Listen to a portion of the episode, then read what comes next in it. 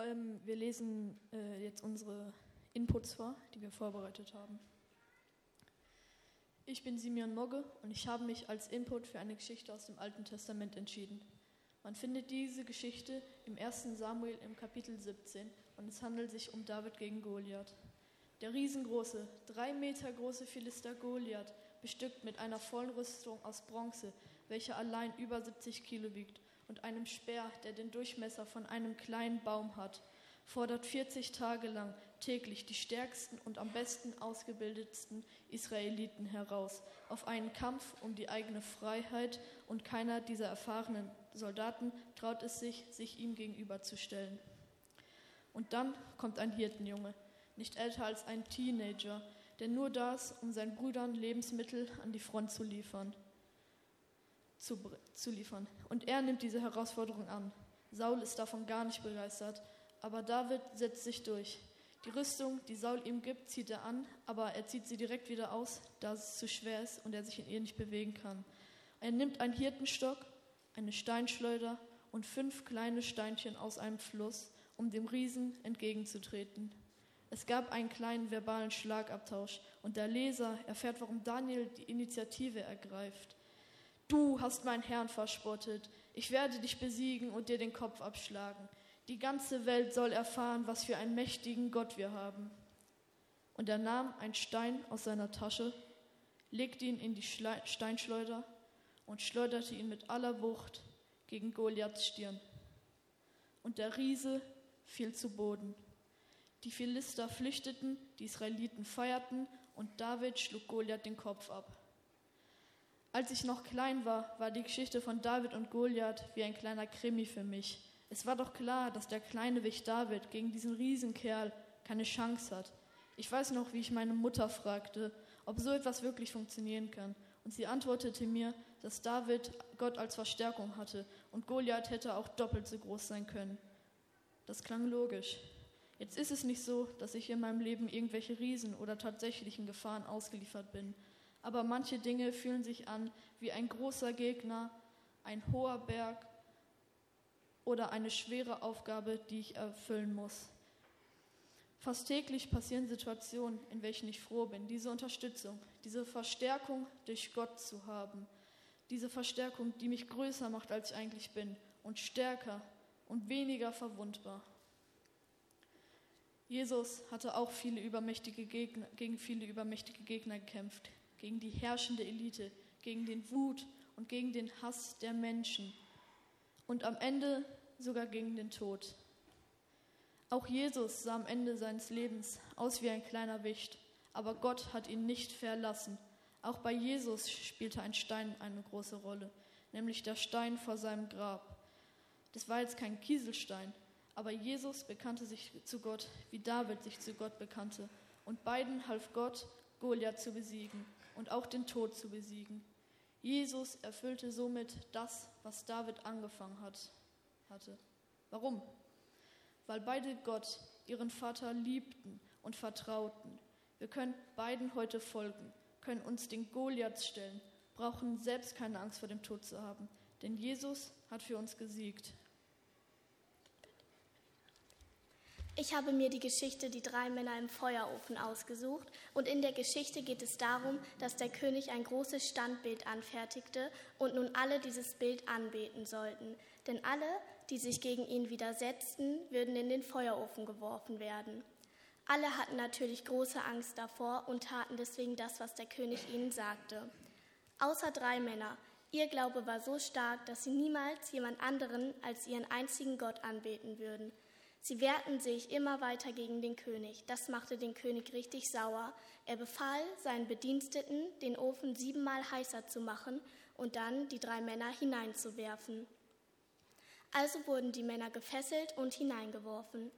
Aber anstatt, dass sie in der Glut verbrennen würden und sterben würden, erschien eine vierte Person in dem Ofen. Es war ein Bote von Gott. Der König war so erstaunt und bat die drei Männer wieder heraus. Und das taten sie tatsächlich auch. Der König war so beeindruckt und forderte alle auf, nur noch an den Gott der drei Männer zu glauben und ihn zu ehren und niemals wieder jemand anderen als diesen Gott anzubeten. Spannend finde ich an der Geschichte ist, dass sich die drei Männer trotz der großen Folgen, die auf sie zukommen würden, nur ihren Gott anbeten und niemals auf die Idee kommen würden, dem König zu gehorchen. Sie haben Angst natürlich, dass sie sterben, aber sie wussten, was auch immer passiert, dass sie in Gottes Händen sein würden.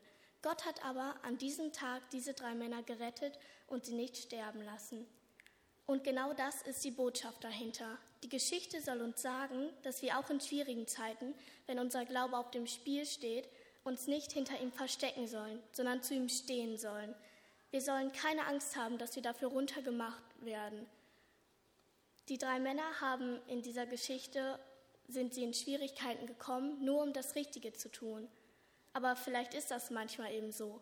Ihr kennt das doch bestimmt auch, wenn ihr seht, wie jemand runtergemacht wird, Ihr habt aber Angst einzugreifen, weil ihr Angst habt, selber das Opfer zu werden.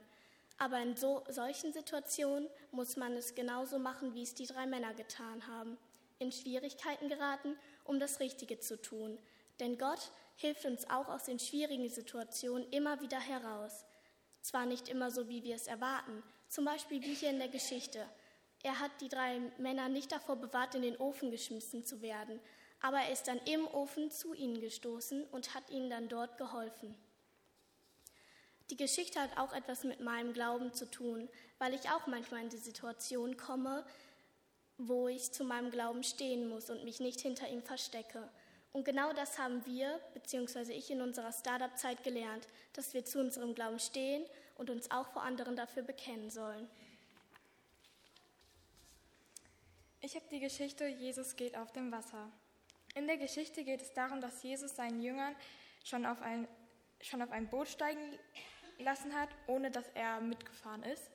Er sagte zu ihnen, dass sie schon zur anderen Uferseite rüberfahren sollten. Er wollte noch die anderen Leute am Ufer verabschieden und dann ging er noch auf einen Berg, Berg beten. Als die Nacht hereinbrach, kam ein Sturm auf und die Wellen schlugen hoch. In den frühen Morgenstunden sahen die Jünger, wie Jesus auf dem Wasser zu ihm kam kam. Sie hatten Angst und dachten, es wäre ein Geist, den sie da sahen. Doch Jesus rief ihnen zu, fürchtet euch nicht, ich bin's nur. Da wollte Petrus auch auf dem Wasser zu Jesus gehen. Da forderte Jesus ihn auf, zu ihm zu kommen. Petrus stieg aus dem Boot und begann auf dem Wasser zu Jesus zu gehen. Aber Petrus ließ sich ablenken. Er, begann, er bekam Angst und begann an zu sinken. Er schrie, Herr, hilf mir. Jesus fasste Petrus an die Hand und fragte ihn, Hast du so wenig Glauben? Vertrau mir doch. Als Jesus und Petrus das Boot erreichten, legte sich der Sturm. Alle Jünger fielen vor Jesus nieder. Sie wussten, dass er der Sohn Gottes war. In der Geschichte wird uns gezeigt, dass Petrus Jesus vertrauen wollte und zeigen wollte, wie stark sein Glaube war. Deswegen wollte er auf dem Wasser zu Jesus kommen. Doch als Petrus sich vom Sturm ablenken ließ, bekam er Angst. Sein Glaube verschwand und er fing an zu sinken. Das ist die Botschaft hinter der Geschichte. Erst hatte Petrus großes Vertrauen in Jesus, doch dann verlor er das Vertrauen und den Glauben, weil er sich ablenken ließ. Meistens vertrauen wir Jesus in normalen Situationen, doch wenn dann mal sowas wie ein großer Sturm kommt, verlieren wir oft den Glauben und unseren Mut. Die Geschichte zeigt uns auch, dass Jesus uns trotzdem rettet, auch wenn wir uns ablenken lassen oder versagen. Die Geschichte hat, uns auch etwa, hat auch etwas mit meinem Glauben zu tun, da ich auch in Situationen komme, wo mein Glaube auf die Probe gestellt wird, genauso wie bei Petrus.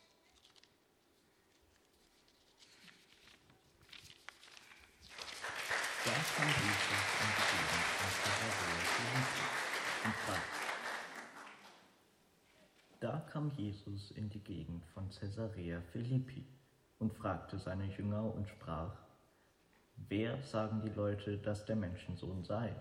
Caesarea Philippi, das ist ein ziemlich abgelegener Ort im Norden Israels. Dort holt sich Jesus jetzt ein Stimmungsbild, indem er seine Jünger fragt, was halten die Leute von mir? Tja, die Leute sind ziemlich verwirrt. Sie haben von seinen Wundern gehört und ihre einzige Erklärung dafür lautet, Jesus muss ein Nachkomme weiser, gläubiger Leute sein.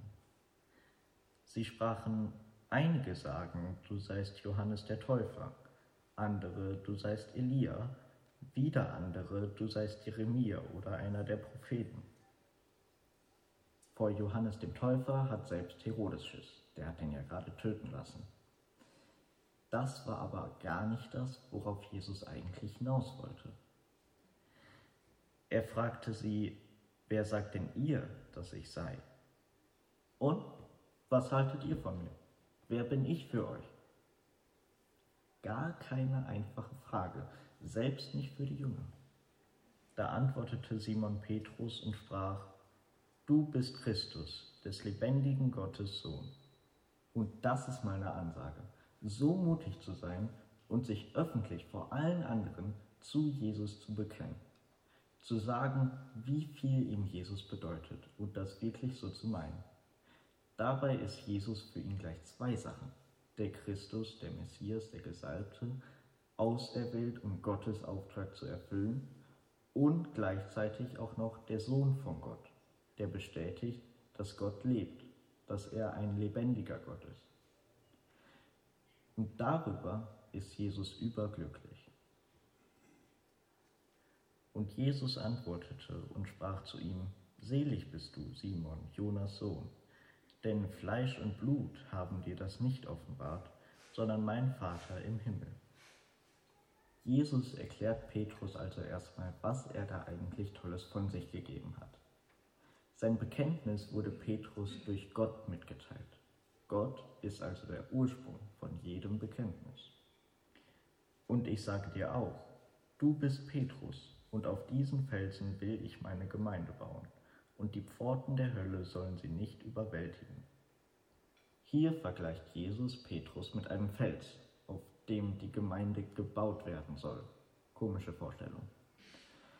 Und obwohl der Name Petrus, Fels, vielleicht zutrifft, ist er nicht so der felsige Typ Mensch, sondern eher impulsiv und unberechenbar.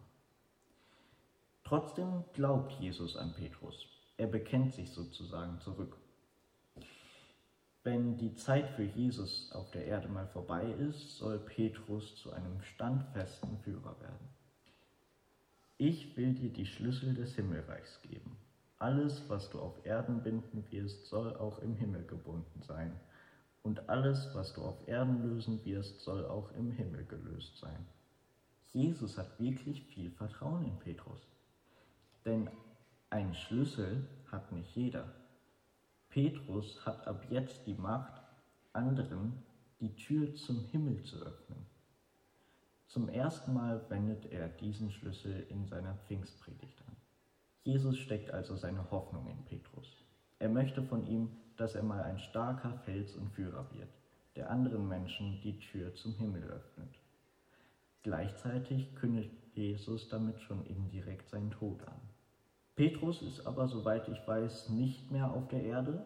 Deshalb liegt es jetzt an uns, mit anderen Menschen in Kontakt zu treten und zu sagen, das ist Christus, der Sohn des lebendigen Gottes.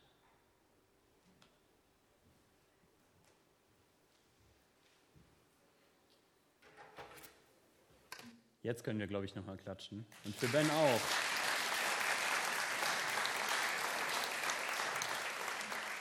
Das habt ihr richtig, richtig toll gemacht und auch an dich, Ben, da hinten am, an der Kamera, ich wink mal kurz. Das habt ihr wirklich richtig, richtig toll gemacht. Vielen Dank, dass ihr diese Geschichten rausgesucht habt. Sie haben sie wirklich selber rausgesucht und auch rausgearbeitet, worum es in diesen Geschichten geht und was es auch mit dem Thema Bekenntnis zu tun hat. Geoutet. Woran glaubst du? Das ist unser Thema heute. Und neben meinem Glauben an Jesus war ich immer von zwei Dingen überzeugt. Erstens, wahre Liebe nur der BVB. Und zweitens, zweitens, Red Hot Chili Peppers ist die beste Band der Welt. Und schon früh habe ich mir Gedanken gemacht, wie ich dieses Bekenntnis an meine Kinder weitergeben kann. Mir war wichtig, das Gute, was ich empfangen habe, das wollte ich an sie weitergeben. Und da ist mir schnell klar geworden, erzwingen kann man gar nichts. Wenn ich sie überzeugen wollte, dass ich muss ich, muss ich selbst ein begeisterter BVB-Fan und Red Hot Chili Peppers Hörer sein. Und so kaufte ich als erstes für meine Kinder einen BVB-Strampler. Und immer, wenn ich mit meinen Kindern allein im Auto war, spielte ich die größten Hits der Chili Peppers. Und dann vor zwei Wochen war es endlich soweit. Ich hörte das neue Album der Chili Peppers, als von hinten im Auto meine Tochter leise rief, Papa, das Lied ist schön, spiel es doch bitte mal von vorne. Und das war für mich ein ganz, ganz stolzer Papa-Moment. Aber diesen Moment gab es nicht umsonst. Es war viel Arbeit. Ich schwärmte ihnen von genialen Bassläufen und Angriffen des BVBs vor. Ich säte die gute Saat immer mit dem Wissen, dass sie auch fern einer anderen Mannschaft werden können. Diese Freiheit haben sie.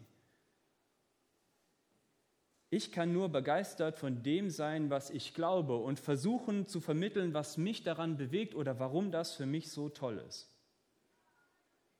Und nichts anderes haben wir in den vergangenen zwei Jahren im Startup gemacht. Natürlich ging es im Startup weniger um Red Chili Peppers und äh, den BVB, er kam aber auch manchmal vor, sondern es ging mehr um Jesus und den Glauben. Was uns, es ging darum, was uns an Jesus begeistert. Und wir haben gehofft und gebetet, dass die Saat, die wir da ausstreuen, dass sie aufgeht. Und nun sitzt ihr hier und Ben natürlich am Bildschirm. Und ich kann ehrlich sagen und mich ganz offen dazu bekennen, ich bin echt stolz auf euch. Ihr habt das wirklich gerockt. Ihr habt euch nicht nur meinen schweren Fragen gestellt, und obwohl ihr euch da oft beschwert habt, ihr habt es sogar gerne gemacht. Ihr wart offen, ihr wart neugierig, ihr wart manchmal auch ein bisschen frech, aber gerade das schätze ich an euch. Aber es geht natürlich heute nicht nur um euch, sondern um uns alle. Wann haben wir das letzte Mal unseren Glauben bekannt? Wann hast du das letzte Mal begeistert von Jesus und von Glauben und vielleicht sogar von der Gemeinde gesprochen? Mir fällt es nicht schwer, begeistert vom BVB oder von den Chili Peppers zu, zu sein. Bei jeder Gelegenheit, auch wenn es nicht so passt, zum Beispiel während einer Predigt, spreche ich ganz, ganz locker davon. Und vielleicht hast du ja auch solche Themen, über die du stundenlang begeistert reden kannst. Vorhin die Beispiele waren ja Pferde oder Filme oder Essen. Und die Frage ist, wenn uns das so leicht fällt, warum fällt es uns dann oft so schwer, genauso leicht und überzeugend von unserem Glauben zu sprechen? Warum verbinden wir mit dem Wort geoutet oder Bekenntnis oft Herausforderungen oder Schwierigkeiten? Eigentlich müsste es doch ganz einfach sein. Und ich verrate euch heute auch ein Geheimnis. Eigentlich ist ein Bekenntnis auch immer etwas, das dich selbst stärkt, das dich selbst aufbaut und zeigt, was alles in dir steckt. Und deswegen dieser Gottesdienst mit diesem Thema. Es ist eine Einladung, das wunderbare Geheimnis eines Bekenntnisses zu Jesus zu entdecken. Denn wir denken, das ist etwas, was wir leisten müssen oder sollen. Aber eigentlich ist es etwas, was uns gut tut, was uns stärkt und was uns freisetzt. Und das möchte ich euch anhand der Geschichten, die wir schon gehört haben, und wie kann es anders sein, anhand natürlich von drei Punkten einmal darlegen. Erster Punkt. Bekenntnisse machen uns stark. Du kannst nochmal das Bild von David gegen Goliath anwerfen. Simeon, du hast uns wunderbar in die Geschichte von David gegen Goliath hineingenommen. Und du hast uns auch auf eine große Frage hingewiesen. Wie kann der kleine Wicht David den großen Goliath besiegen? Denn David war nichts anderes. Er war ein kleiner Wicht. Und eigentlich blieb er auch sein ganzes Leben dieser kleine Wicht. Aber er hatte eine Geheimwaffe, sein Glauben und sein Vertrauen auf Gott. Und diesen Glauben, den hatte er trainiert. Er stieg nicht gleich in der ersten Runde mit Goliath in den Ring, sondern er hütete die Schafe seines Vaters und stellte sich dabei immer größer werdenden Herausforderungen. Und ich kann mir das so richtig vorstellen. Er stand da so als kleiner Wicht auf der Weide, passte auf die Schafe auf. Auf einmal kommt ein kleiner Schakal ihm entgegen. Und er betet und sagt, Herr, ich stelle mich diesen Schakal mit deiner Hilfe. Und er geht hin und besiegt den kleinen Schakal. Und beim nächsten Mal kommt ein größerer Schakal. Aber er hat ja schon gelernt, den kleinen habe ich besiegt, dann werde ich den vielleicht auch schaffen. Und er sagt, Gott, mit deiner Hilfe stelle ich mich diesen Schakal. Und auch ihn besiegt er wieder. Und so geht es weiter und weiter. Irgendwann kommen kleine Bären, irgendwann kommen große Bären, dann kommen Löwen, Kamele und so weiter, was alles so gefährlich werden kann für Schafe. Es ist wie wenn du einen Muskel trainieren willst. Du musst einen Impuls setzen, eine Belastung. Nur dann trainierst du, nur dann wirst du Fortschritte machen. Und genau das hat David gemacht. Er hat sich immer größer werdenden Herausforderungen gestellt Und dann vor dem Kampf mit Goliath war sein Glaube und sein Vertrauen auf Gott so stark, dass er sich traute, was sich sonst kein anderer traute. Jetzt fragt ihr euch, vielleicht auch zu Recht, was hat das alles mit Bekenntnissen zu tun? Vor wem hat David sich denn da bekannt? Vor seinen Schafen oder vor dem Schakal? Die Antwort ist leicht. Erstmal vor sich selbst. Er hat es für sich eingeübt, was er glaubt. Er hat getestet, ob dieser Glaube trägt und sich immer größer werdenden Herausforderungen gestellt. Und genau dazu wollen wir euch einladen. Seid mutig wie David. Redet frei und fröhlich von euren Glauben, ohne Druck und ohne Zwang. Und fangt erstmal bei euch an. Erstmal klein. Und dann vielleicht in euren Familien, mit Freunden, mit Nachbarn. Oder auch auf dem Baseballcamp. Auch das ist eine super Chance dafür. Denn Worte schaffen Realität. Und das gilt ganz besonders für Bekenntnisse. Wenn ich bekenne, dass Jesus mir helfen kann, dass er mein Retter ist, dass er mich heilen kann, dass er bei mir ist, dann machen diese Wahrheiten und Bekenntnisse, die machen mich stark, die bauen mich auf. Und was ich dann in guten Zeiten eingeübt habe, das trägt mich dann auch in schweren Zeiten. Zweiter Punkt. Bekenntnisse stärken die Gemeinschaft. Kannst mal das Bild von Jana machen. Bekenntnisse haben immer auch Auswirkungen auf unsere Umwelt. Das haben wir auch an der Daniel-Geschichte erzählt, die Jana uns super vorgestellt hat. Niemand traute sich dem König zu widersprechen. Alle liefen ganz brav im Gleichschritt mit. Nur drei Männer waren bereit, stehen zu bleiben und ihren Glauben zu bekennen. Die Bewahrung der drei im Feuerofen kam durch Gottes direktes Eingreifen. Er schickte einen Boten und beschützte sie. Aber die drei wären auch ohne Aussicht auf Rettung bereit gewesen, ins Feuer zu springen. Das begeistert mich an dieser Geschichte oder fordert mich immer am meisten heraus. Als Folge davon sehen wir einen erschütterten König, der allen Untertanen die Anbetung dieses einen Gottes befiehlt. Aber er tut dies, weil etwas Übernatürliches passiert ist.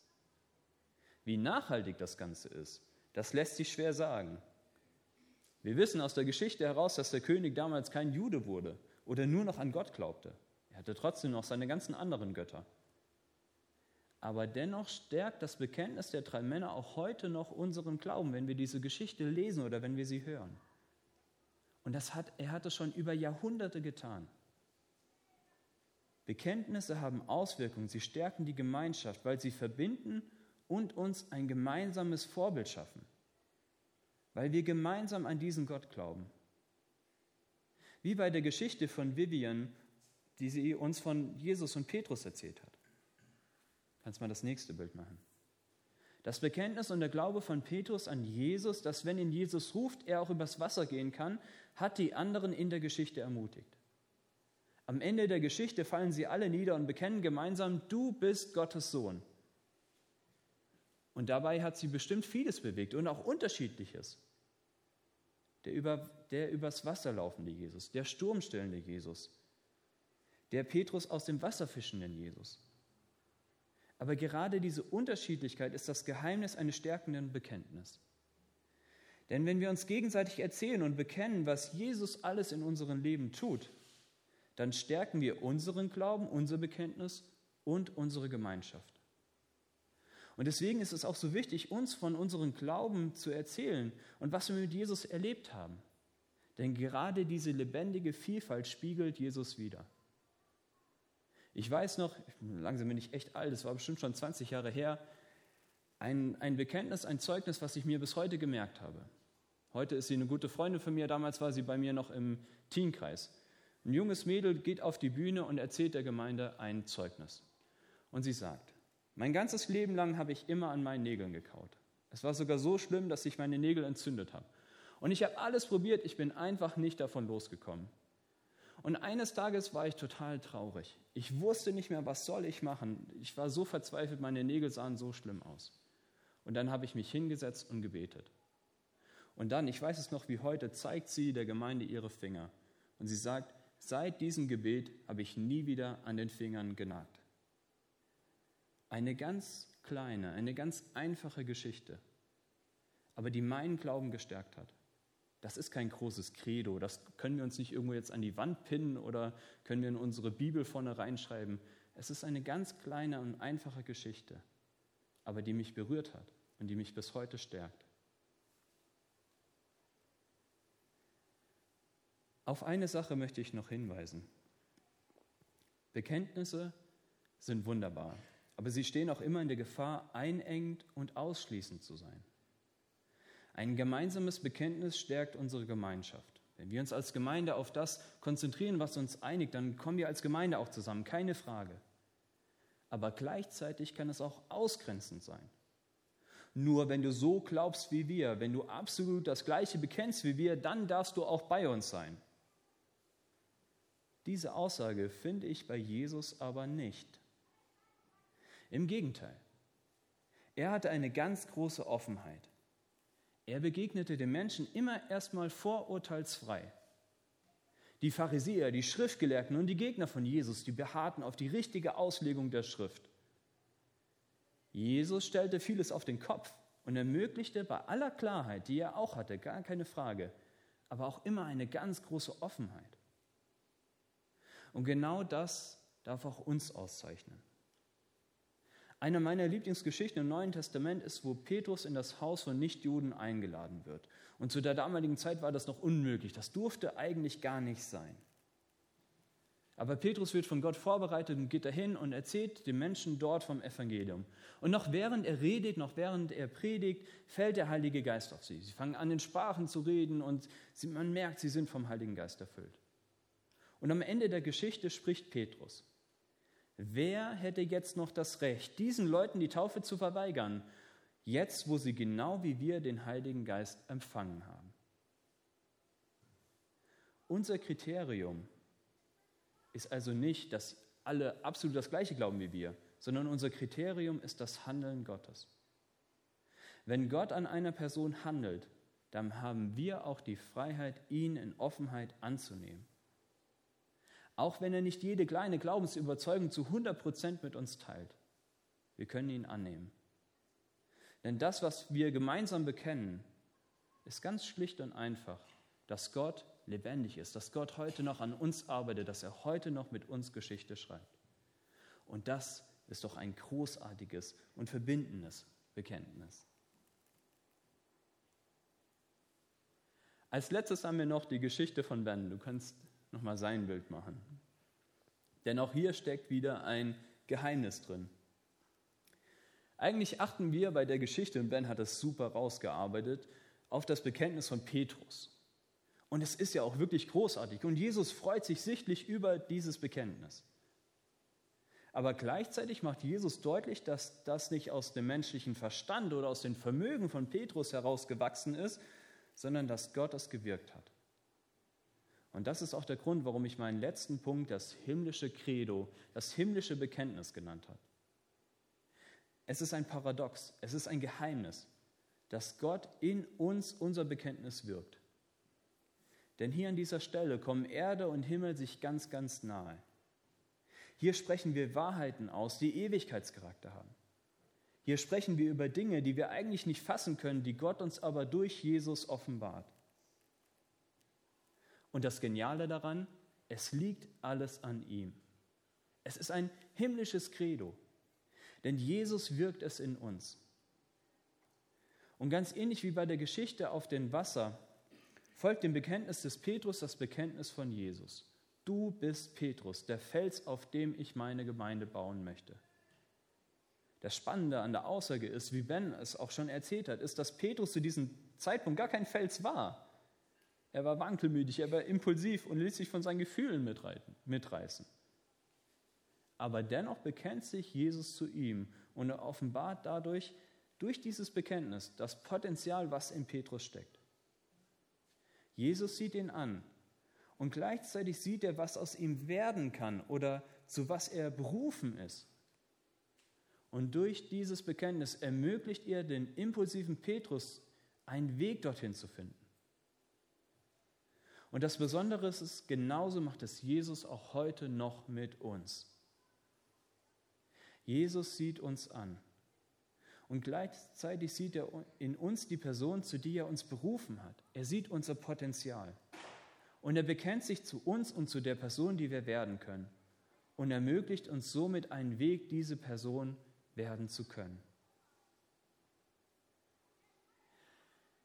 Jesus hat sich in seinem Leben natürlich nicht nur zu Petrus bekannt, sondern vor allem hat er sich zu seinem himmlischen Vater bekannt.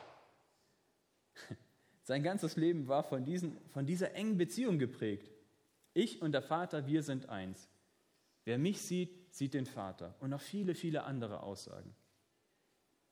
Letztendlich hat ihn auch gerade dieses Bekenntnis ans Kreuz gebracht. Das war die Aussage, für die sie Jesus letztendlich anklagten und vor Pilatus zerrten. Das Besondere im Auftrag Jesu ist nicht nur, dass er uns diese enge Beziehung aufzeigen wollte, sondern dass er uns in diese Gemeinschaft einladen möchte. Mit seinem, mit seinem Tod am Kreuz hat er das ultimative Bekenntnis zu diesem Ziel erbracht. Wir dürfen Teil seiner Familie sein und er hat es mit seinem Leben bezeugt. So sehr hat Gott die Welt geliebt, dass es seinen eingeborenen Sohn gab, damit alle, die an den Glauben nicht verloren gehen, sondern das ewige Leben haben. Und aus all diesen Gründen und aus noch tausendmal mehr Gründen, lasst uns bekennen, wie großartig dieser Gott ist. Amen. Und das wollen